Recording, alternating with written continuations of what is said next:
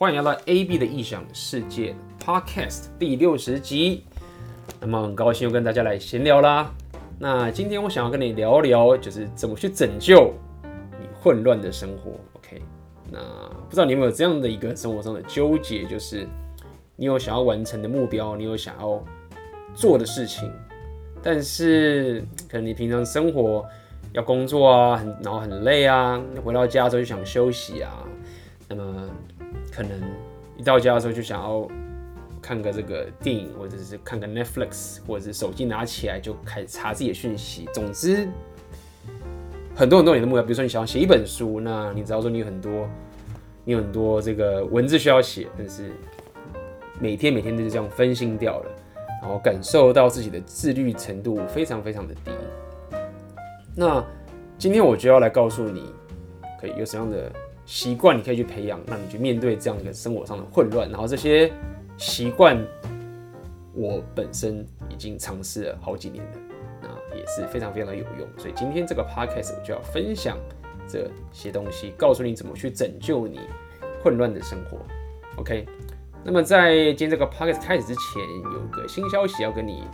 公布一下，那就是。最近我这个我的官方网站 AB 的异想界的网站，我推出了一个新的一个黄金订阅的服务。那这样这个订阅的服务是什么呢？那基本上就是，呃，你只要加入这个订阅服务呢，OK，你在每个月就会最少收到个我这个一到两篇的部落格的不公开的文章，以及一到两个不公开的 Podcast 的音频。那么，如果你平常喜欢我的文章，或者你喜欢听我的 Podcast 的话，OK，那我可以跟你跟你讲，在这个。这个这个订阅服务里面呢，OK，你会收到更多更多的价值。那么，呃，基本上是这个样子啊。这个这个订阅的东西，其实我很早就想要做。那么，我很喜欢，就是我平常自己分享我的价值给你，然后中间不需要任何的隔阂。所以，就是我分享价值，然后你喜欢，觉得对你生活有帮助，然后呢，你就订阅这个服务，然后就拯救拯救我这个快饿死的肚子的。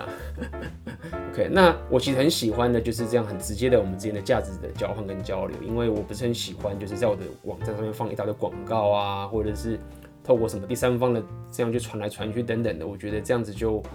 呃我不喜欢我的网站或者是我自己的内容是弄成这样的一个情形。OK，所以呃在整个里面的搭建的过程，我也是很希望我就是注重在很单纯的就是我提供你价值，你喜欢的话就当做你请我喝一杯咖啡。那这样的一个交流是我最希望可以去创造这个价值，然后分享这个价值给你的一种方式。那呃，有关里面会有什么样的东西？你包含你会呃可以收到我的免费的电子书，以及种种的呃付费方式跟退款机制等等的，我都会在贴在下面的链接，你可以去看。那基本上这是一个每月呃付费的一个订阅机制。OK，好的。那么接下来就要进入我们今天的 podcast，OK？那今天的 podcast 的就是其实是非常属于你生活上本质的一个事情，其实呃是非常怎么说呢？我们每个人都会切身遇到的，而且可能从你很小很小的时候到长大，那么我们无论做很多很多事情，个可能就是说，哎，要认真念书，要自律啊，然后你要可以。呃，专心啊，等等这些事情，其实我们从小到大都听了很多了。那我了解，听起来是一个很老生常谈的一个话题。但是呢，在慢慢的成长的过程中，其实你要了解，就是你面对的世界开始越来越复杂了。OK，以前可能还有老师会管你，对不对？或者谁会管你，你就去照着做。你可能是被逼着做，或者你当兵的时候有长官会逼着你，等等这件事情。所以。你对于这件事情，其实是有一些人可以讲说一些社会制约东西，可以去去辅助你去面对这样的一个困境。OK，所以你只看到结果嘛，反正最终我觉得把东西弄出来就好了。那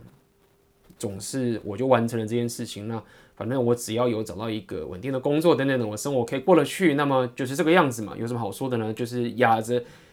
压着咬着牙，然后就是好好的加班。但是。如果在你慢慢的去提升你的生活的时候，然后你开始想要把你的生活掌控权拉到自己身上的时候，这听起来是一个很浪漫的事情，对不对？就是你可以做你任何想做的事情，比如说哦，看 AB 啊，好棒哦，你可以呃，到处去旅行啊，然后你可以过这样的多彩多姿的生活啊，可以到处去约会啊，或者到处认识各种不同的人啊，等等这件事情。但是，当你进入了这样的一个呃不同的一个生活形态之后，其实你本身必须要对自己负责的这个能力跟你的策略就要更加的高明了。OK，当然，今天我们要讲这个，这个是属于。自律的纪律的这个问题，怎么样可以让自己可以更加专注？怎么让你的混乱的这些生活可以抓回到这个重心？当然，我不否认是有些很厉害的人，那么他们可以说这没有什么好聊的，你就是咬着牙关就去做就好了，对不对？你想那么多都有什么用？你想那么多，这时间就浪费掉了。那你就是给我乖乖去做，那这件事情就是这么简单，没有什么好聊的。这个这样的回答，其实我不能说不对，我认为他有一半是对，就是确实确实真的是这样。就是如果你是一个很有自律的人，然后你就是可以很专注的，然后就是不要废话，我就是好的去做这件事情，就是这样，就叫痛苦。然后一切就是一切就是你怎么样可以怎么讲，牙咬着牙关去把这件事情完成，确实这没有错。但是呢，你要想到一件事情是。如果说你的现实、你的真实就是一直没有办法办到这件事情，那你所有拥拥有的策略就是所谓的什么都不要非要给我去做的话，那其实对你来说也是没有任何的帮助。所以是的，如果你可以拥有这个很强大的心态，就是我觉得去做没有什么好说的，这就是我，我觉得可以这样干，然后不要废话，那 OK，这个方法很棒。但是如果说你还是很纠结的，那今天我就要提供一个我自己养成的一个习惯，然后对我的这个。当我在呃改变我的社交圈的时候，改善我改变我的生活的时候，这对我来说是非常非常的重要。因为说到底，过去呃我我可以强烈的感受到这样的一个生活改变的过程，就是从小就是被逼着念书，也别不能讲被逼着念书，就是你可以说被逼，就是老师叫你念书嘛。OK，那再来就是进公司，公司要你加班，或者当兵的时候，因为我当兵是在这个干训班嘛，所以在干训班的时候，那个长官的这个。这个要求跟等等的，其实都是非常的高高高强度的。所以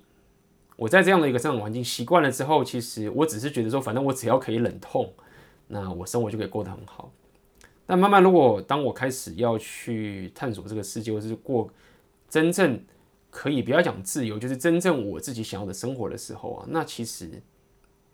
我就不能再依靠。过去的这些别人对我的这个压迫，来让我的生活可以继续往上提升。我必须要可以让我自己的身体可以产生出一个自动的系统，一个有策略的一个系统，让我的行为跟让我平常在做的这些事情，可以按照我真正想做的这个情景运作下去。OK，所以今天这个就是我要跟你分享。基本上，如果你未来想要去创业啊，或者是你想要去完成自己真正想要做的事情，都是非常重要的一个一件事情。那么，今天我会怎么去开始去呃讲呃开启这样的一个情形？就是说，首先要了解，就是这是我这两年开始比较注重的东西，就是说，你要慢慢的了解一件事情，就是。就是我我我有时候会提到这个，就是所谓的你自己的一一个感知的一个系统，OK。所以首先你要了解，就是说，当我们在看这个周遭的一个世界的东西的时候啊，我们比如说我们外面有物体，比如说我现在眼前的这个东西是一个，OK，是我的这个我的这个麦克风，那前面 OK，或者是旁边后面是这个一道门，或者是旁边是这个窗户，当我们在看这个周遭的这些物品的时候，我们都认为说，哦，这是一个客观的存在，这是一个东西。但事实上，这件事情并没有并没有这么单纯，就是我们跟每一个东西之间，其实是我们跟它的有一个关系存在。OK，当我们在看一张一张成绩单的时候，当假设当你以前在学生时代的时候看到你一个不及格的成绩单来的时候。那个成绩单它不是单纯只是一个客观的物体在那边而已，它跟你有产生出一个很大的关系是什么？就是你看到你的成绩不及格了，这代表是一个焦虑，这是一个负面的情绪跟一个混乱就跑出来了。所以我要跟你了解，我要我要跟你讲这件事情，就是说你要慢慢的去意识到，就是说这个世界跟你跟这个周遭的这个环境的一个存在，跟的周遭物品的这个关系，其实并不是那么单纯的、纯然的一个。物质的一个关系。OK，你怎么去解读它，跟你怎么去看它这件事情，其实是更加重要的。也就是说，当我们在看一个东西的时候，我们其实不是看着它这个客观物体的存在，而是看它的功能。比如说，如果现在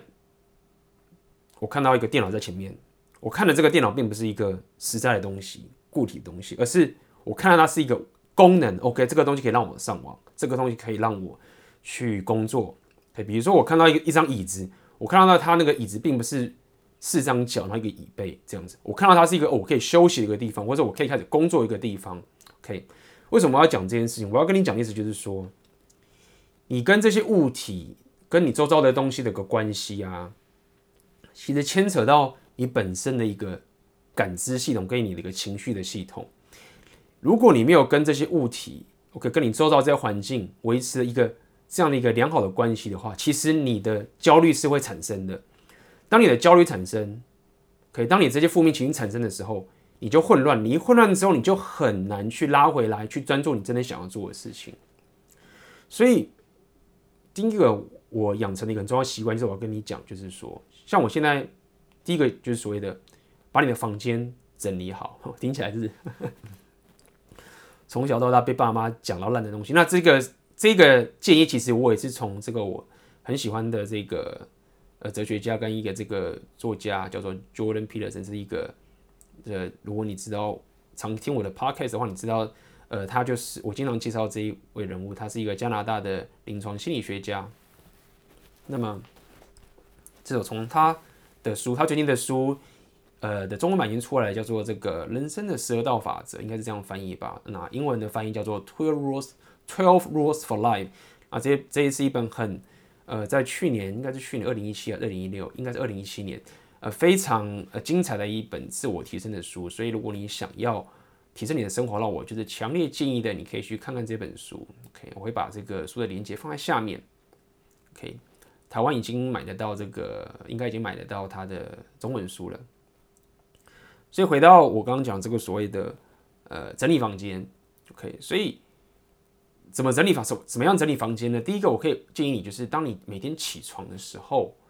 你就把你的这个棉被铺好、整理好。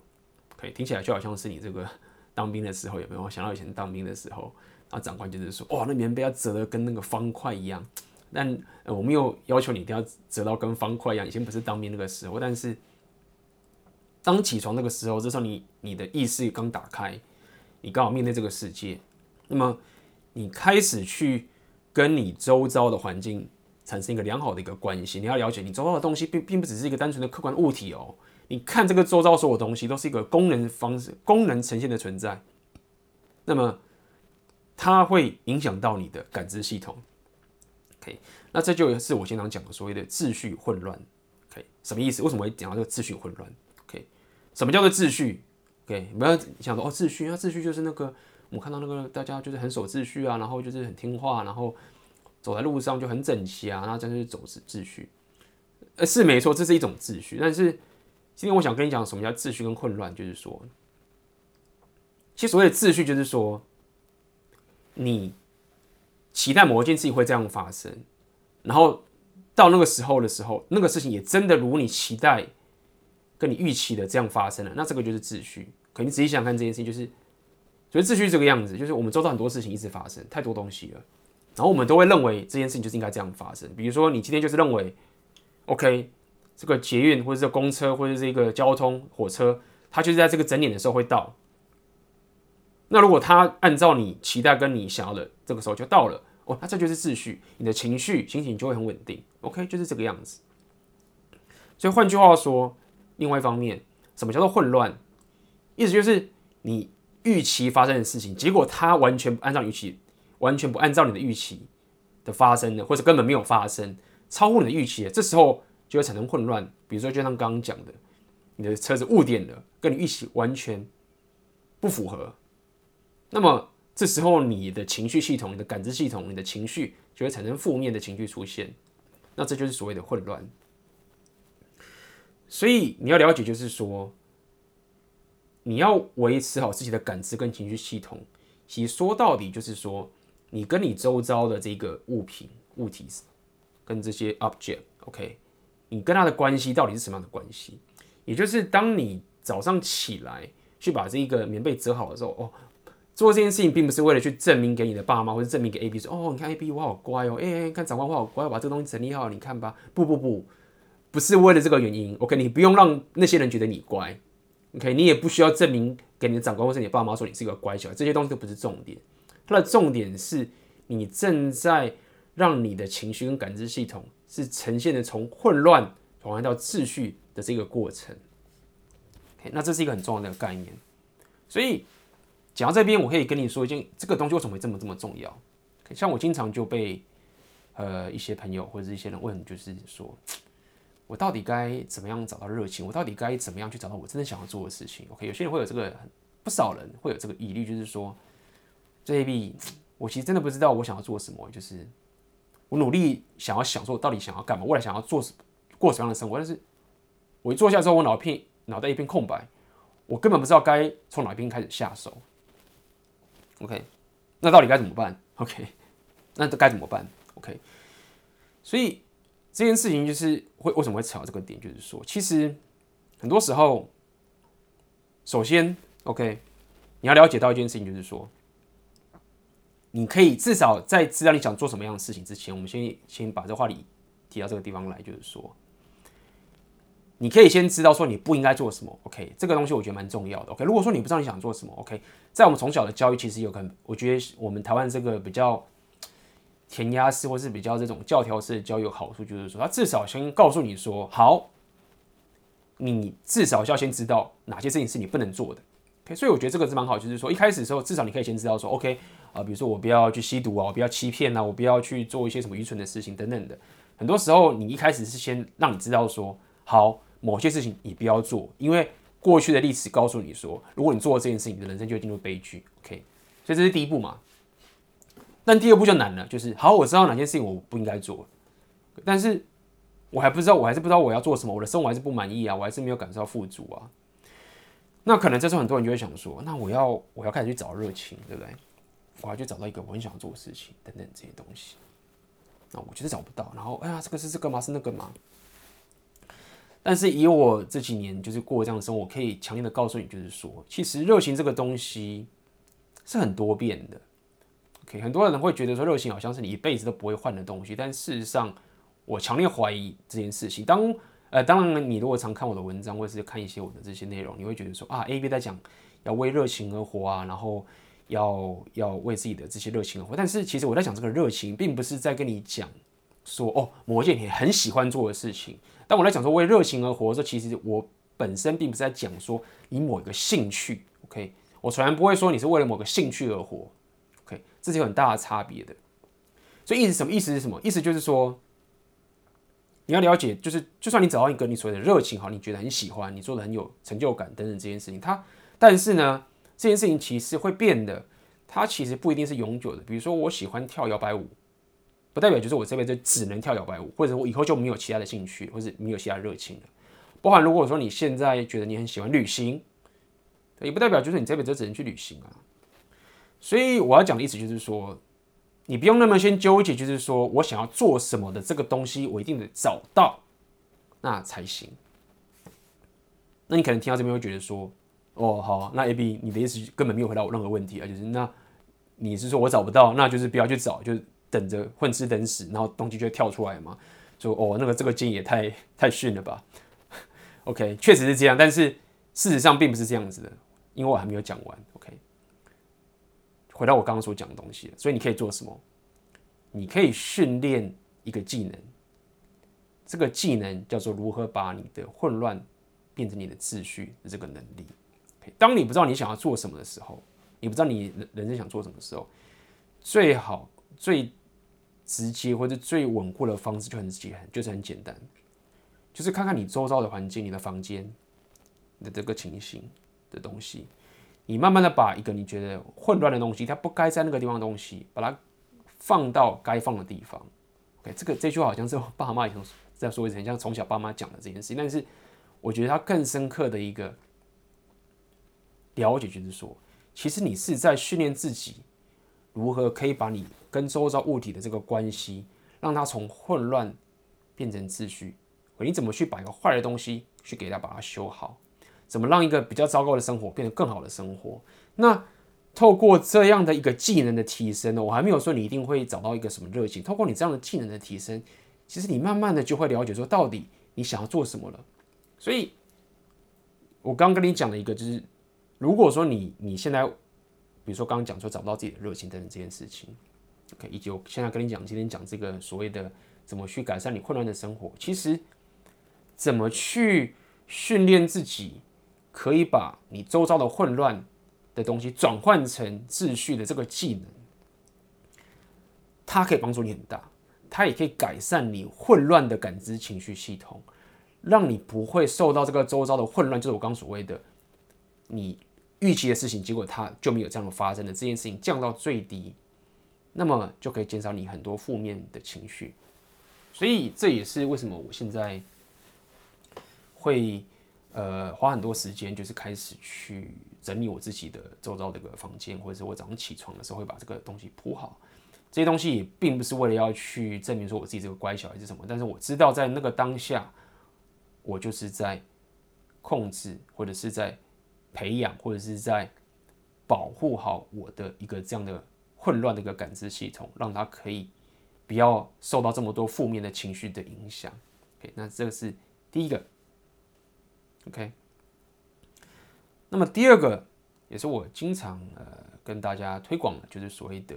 冥想。OK，冥想这件事情，那么冥想这一个技能可以说是我这几年来呃学到一个最重要的技能之一啊。那它也是非常隐晦的一个技能，但是它带给我的这个提升，其实非常的、非常的怎么说呢？重大了，但是又非常的隐性，因为，比如说你说健身这件事情，OK，你去健身，你看到肌肉成长了，你会很容易就看到结果，因为它就是看得到。这冥想这件事情，其实也不是说看不到，只是你很难用肉眼的方式去看它的差别，但是它实质上的改变却会产生非常非常的巨大。所以，冥想可以帮助你什么呢？它怎么样可以改善你生活的混乱呢？OK，那它的。原理是这个样子，那这个原理我觉得是非常非常棒，就是说，很多时候我们在生活，我们有情绪，或者是我们有一些烦恼，或者是我们感到很焦虑，或者我们感到很生气，或者是我们可能有任何任何的一种混乱的一个感受、负面的一个感受出来的时候，其实我们都会很直觉的想着说我很生气，对不对？那当你在讲说我很生气。就我很焦虑，或者是我很暴躁的时候，其实你其实下了一个很大的一个假设，就是说那个生气就是我，那没有其他的中间层存在了，我就在生气，我就是这个生气。那冥想的这个概念就是告诉你说，他想要告诉你的点就是说，其实你并不是代表那个情绪，那个情绪跟你其实不代表是等价的。所以比较像是那个情绪，就好像是你一个子人格，OK，你的你有众多人格，比如说你可能是一个，你可能某些时候是一个非常开放的人，或者某些时候是非常一个这个这个呃幽默的人，对不对？你有可能时候是非常的这个焦虑，OK，所以这个冥想它的概念就是还有个假设，不要讲假设，它的前提就是说，其实当你感到生气的时候。你并不是说你真正你的本身的存在就是这个生气的存在，OK？你不带你不等价于这个生气的你，OK？你只是感到生气，你感觉到生气，所以他的一个想法就是这样的概念，就是说他希望你可以去跟这些种种的情绪跟混乱可以去隔离开来，或者说可以抽离开来，就好像你在看一部电影一样，那。当你可以有这个意识，把你的真正的自己，OK，你真正的存在，跟你周遭的这些混乱跟情绪可以抽离开来的时候，如果你有这样的技能的话，你有这样的强壮的话，OK，你有这样的能力的话，那么你不但不用去否定这个自己的存在，或是否定这个子人格的存在，这样讲好了，OK，或者我之前讲说所谓的小我的存在，你还可以带着这个你的小我，然后继续去做你真正该做的事情。所以刚刚讲这些混乱等等这些东西啊，它的终极解其实对我来说，并不是说再也不会感受到这些混乱的，只是说它不能阻止我而已，就只是这个样子。那你要怎么样可以去拥有这样的能力，让你一个这个混乱的东西发生的时候不能阻止你的第一个最简单的技能，就是所谓的，就是所谓的 detach，就是所谓的隔离，或者是讲隔离有点怪怪，应该是讲说怎么样可以呃抽离开来，应该这样讲，怎么样可以跟他抽离开来，对，应该这么说。所以，如果你可以训练自己的内在的强度是可以抽离开来这些东西的话，然后跟他保持一个良好的关系的话，那么。你就可以继续的往前走，不会被这些东西给打败跟附身。OK，所以呃，这一个东西就是一个很棒的练习冥想。OK，那么这该怎么做呢？因为我们要达到这个所谓抽离的这个能力嘛。那最强大的抽离能力，其实说到底就是我经常所谓讲，就是你要可以去观察你的所有的身体上的所有的状态跟。情形，因为观察这件事情这么重要的点，就是说，你说观察有什么用？原因是在于说，我们对于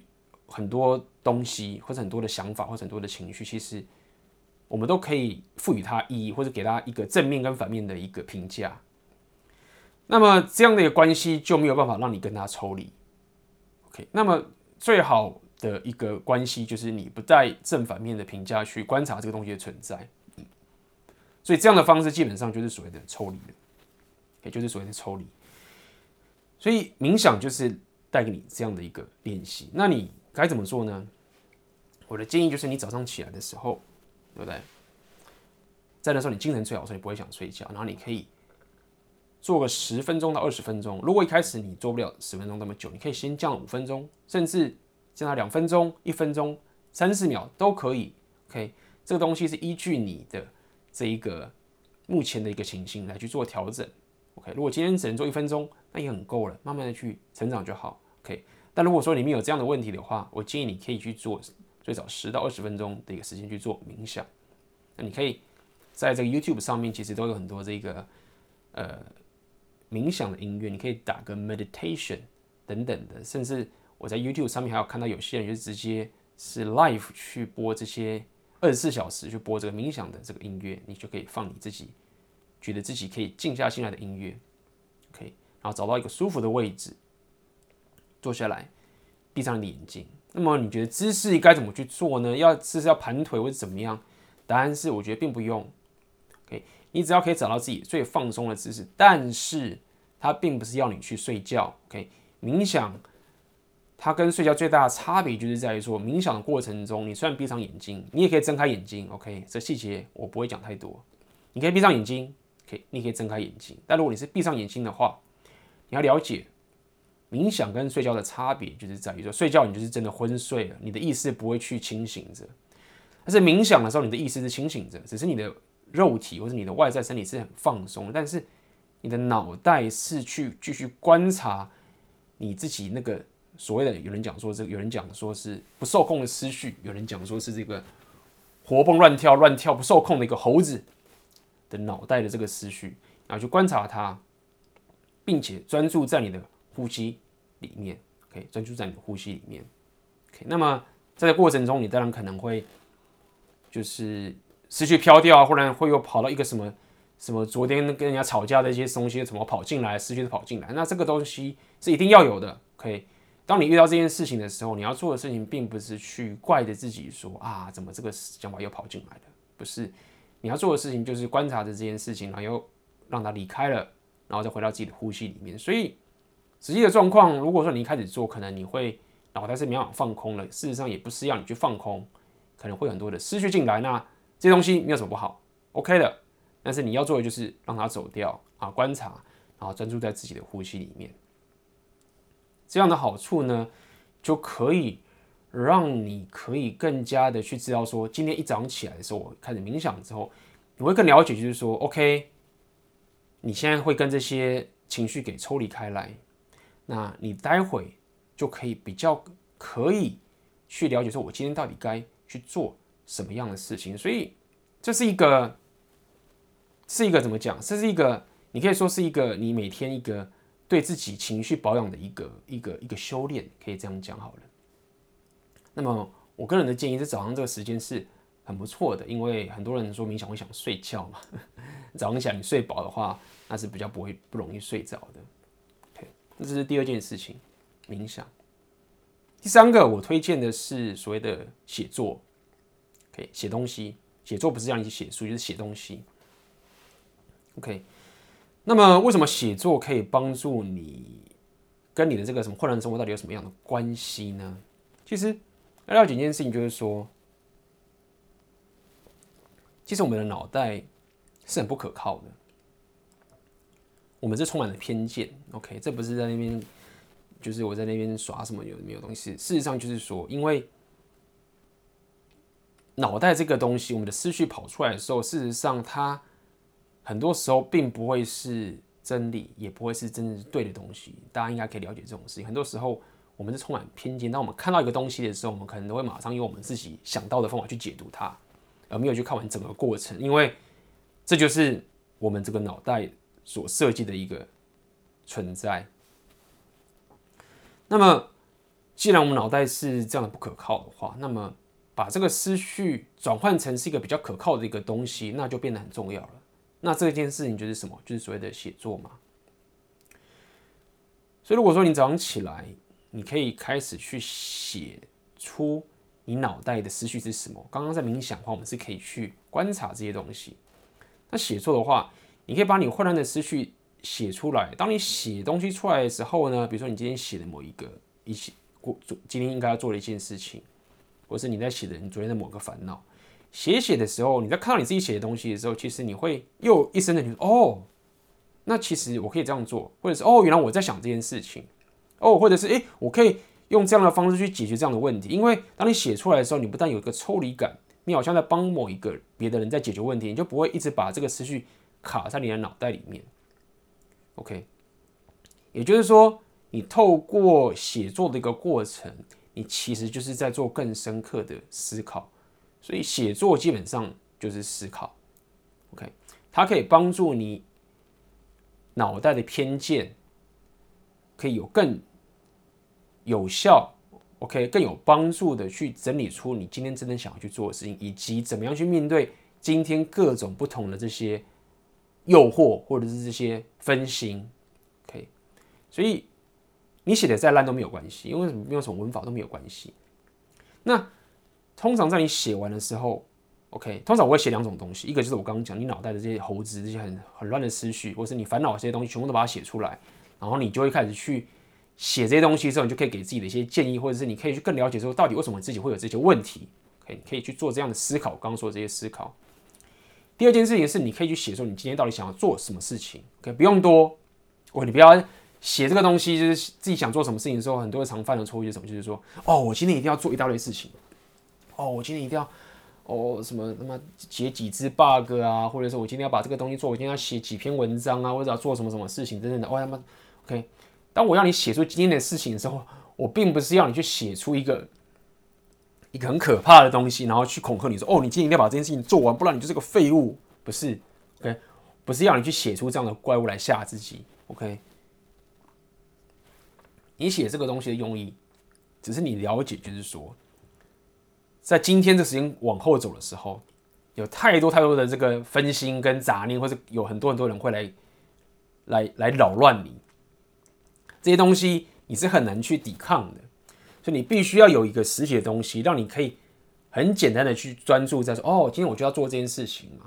那当你有一个你写出来的某一个东西，让你可以去专注的时候，那其他的人再来打扰你的时候，你就。不容易被分心了。但是如果说你没有把这些东西写出来的话，这东西还在脑袋里面的话，这是一个很不可靠、很虚的一个存在，很变化多端的存在。那这个时候，你今天一过下去的，周遭东西、周遭的这些诱惑或者周遭的这些东西，就很容易去对你产生出这样的一个攻击，跟让你没办法去专心。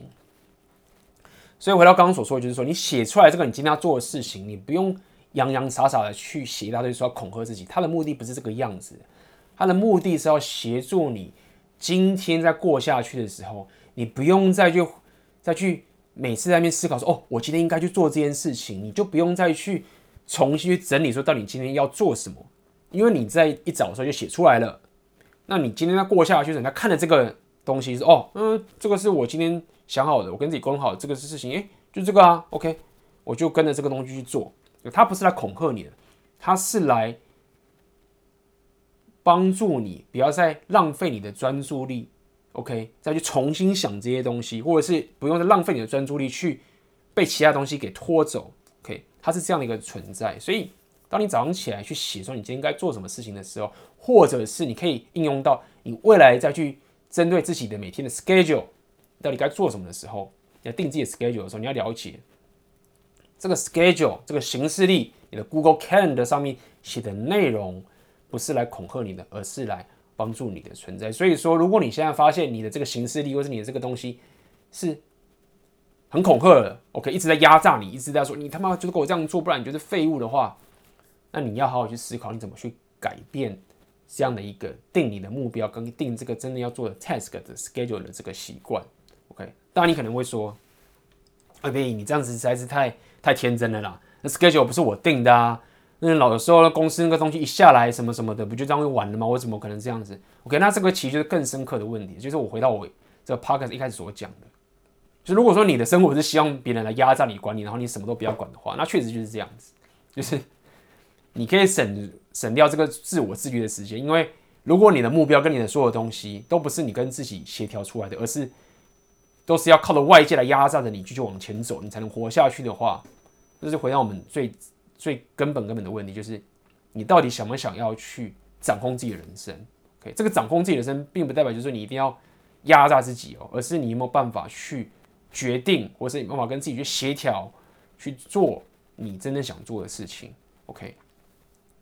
这是所谓的优先顺序的问题。OK，这是优先顺序的问题。OK，OK，所以我的回到这个地方，我建议你在写作，或者是你在写今天想要做的事情的时候，请记得它不是一个。恐吓你的暴君，而是一个协助你的一个存在。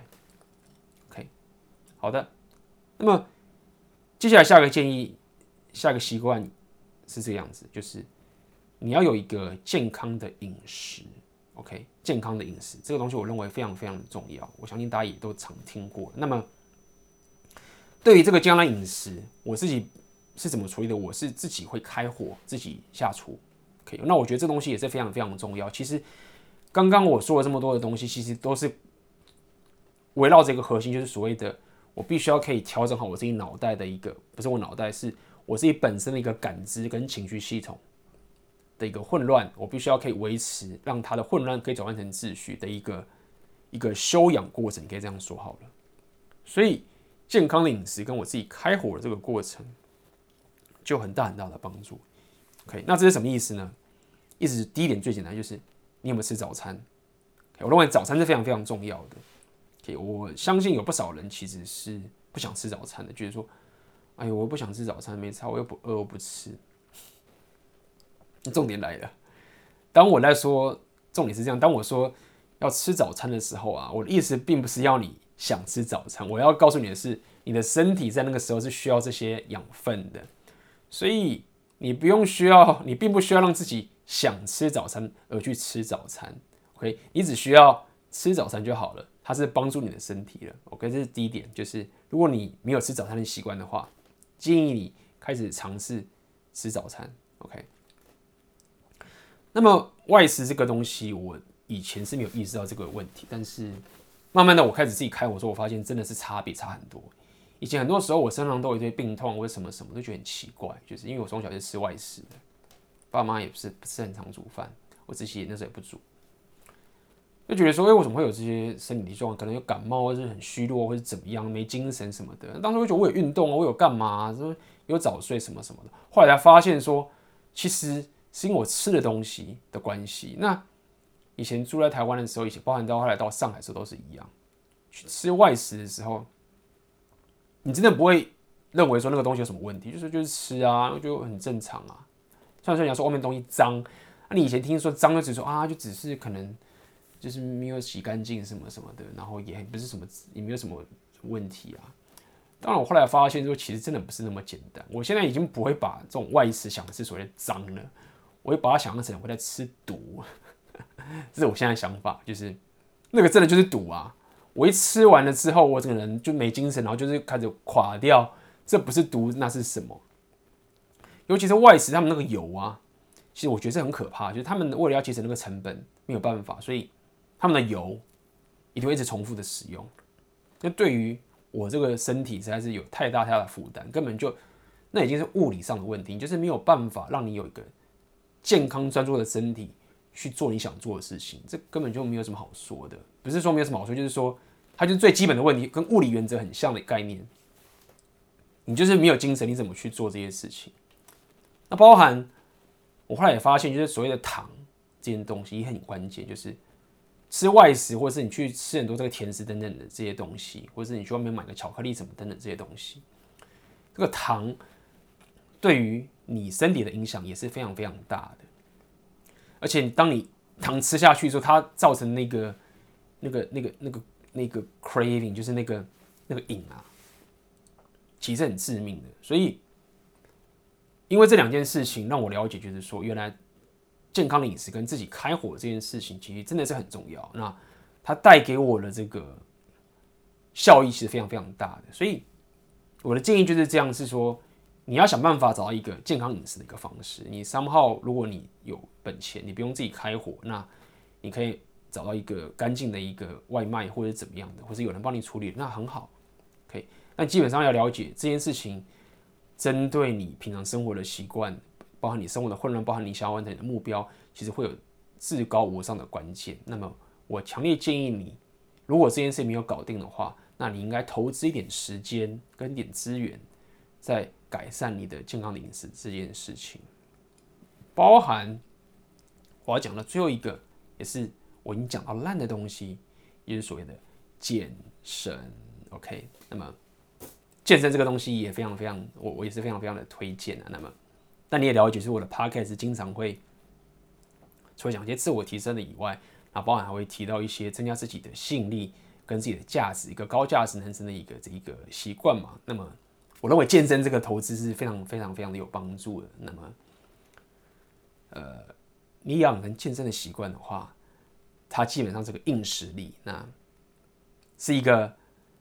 非常，我相信你应该都听到烂的，我也不需要多说了。那。只是跟你讲，就是说健身这件事情已经是在我的生活习惯里面是排在非常前面、非常前面的了。OK，就这个东西，很多时候就是当你开始过了这个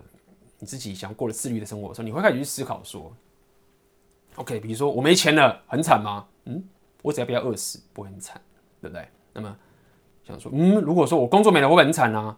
没有工作，我还是可以办法再找到下工作的，反正我还是有这个技能。或者说，嗯，这个我被这个女生拒绝，或者我分手的话很惨吗？嗯，我分手的话，这个世界还是很多正面，我还可以继续走，对不对？就是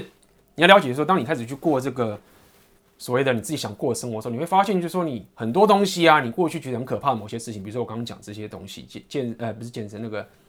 比如说我刚刚讲钱啊、存存款啊，或者是你的这个这个甚至女朋友啊，或者是这个女生啊，或等等的工作这件事情，你三号都可以再把它拿回来。但唯一没办法拿回来，就是说你的健康跟你的健身这件事情，OK。而且这东西只要你一直保持下去，它就是可以一直让拥有有着这个不可抵挡的优势。我这样讲好了，OK。我可以，因为这是我有深刻的了解。我曾经是一个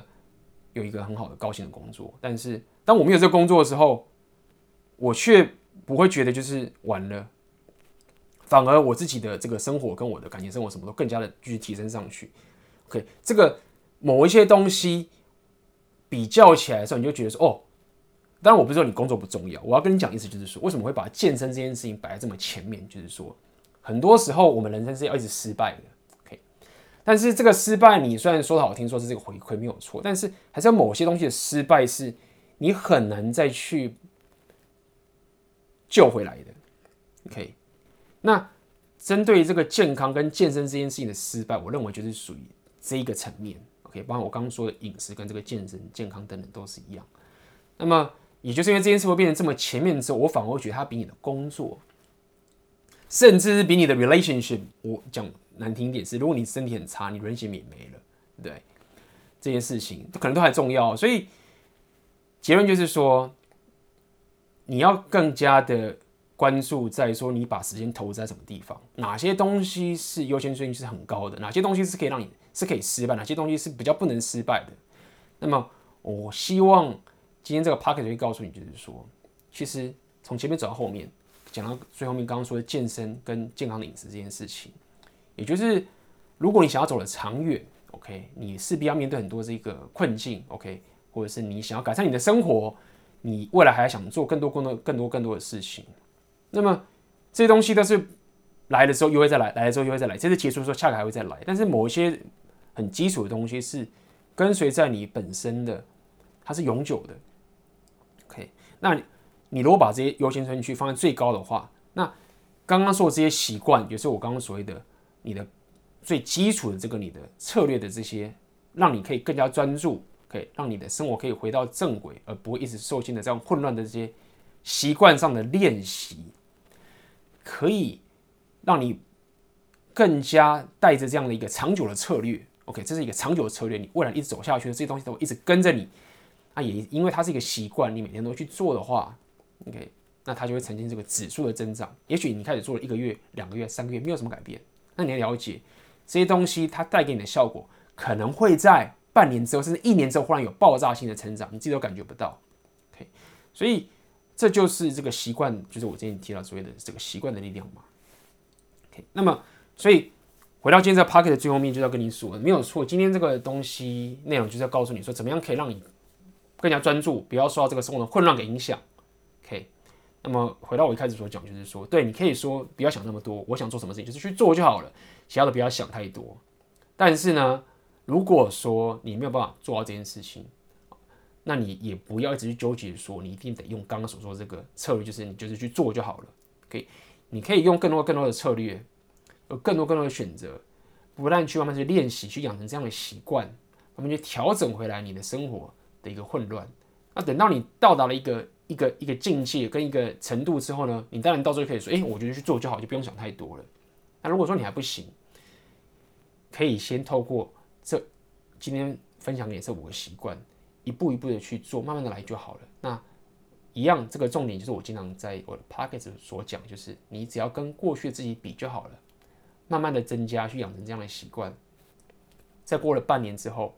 过了一年之后，甚至过了三年之后，你会发现它带给你的这个提升是无与伦比的。OK，好的。那么这就是今天要分享给你的 Podcast。那么在 Podcast 的最后，我还再跟你说一下，那么就是在我这个网站，我的 AB 的异想世界的官方网站。OK，最近我推出了个新的黄金订阅的服务。那这个里面，我每个月都会更新更多不公开的部落格文章，还有 podcast。OK，那这是一个每月订阅的服务。那么详细的东西，我会把这链接放在我的 podcast 的下面。OK，那么很很希望，也很期待可以在这个订阅的这个内容里面见到你。OK，那么今天的 podcast 就到这边结束啦。如果你喜欢这些内容，你觉得你有朋友或是可以分享给你的朋友，欢迎你分享给你的朋友。你欢迎订阅我的 channel，那么我们就下次见啦，拜拜喽。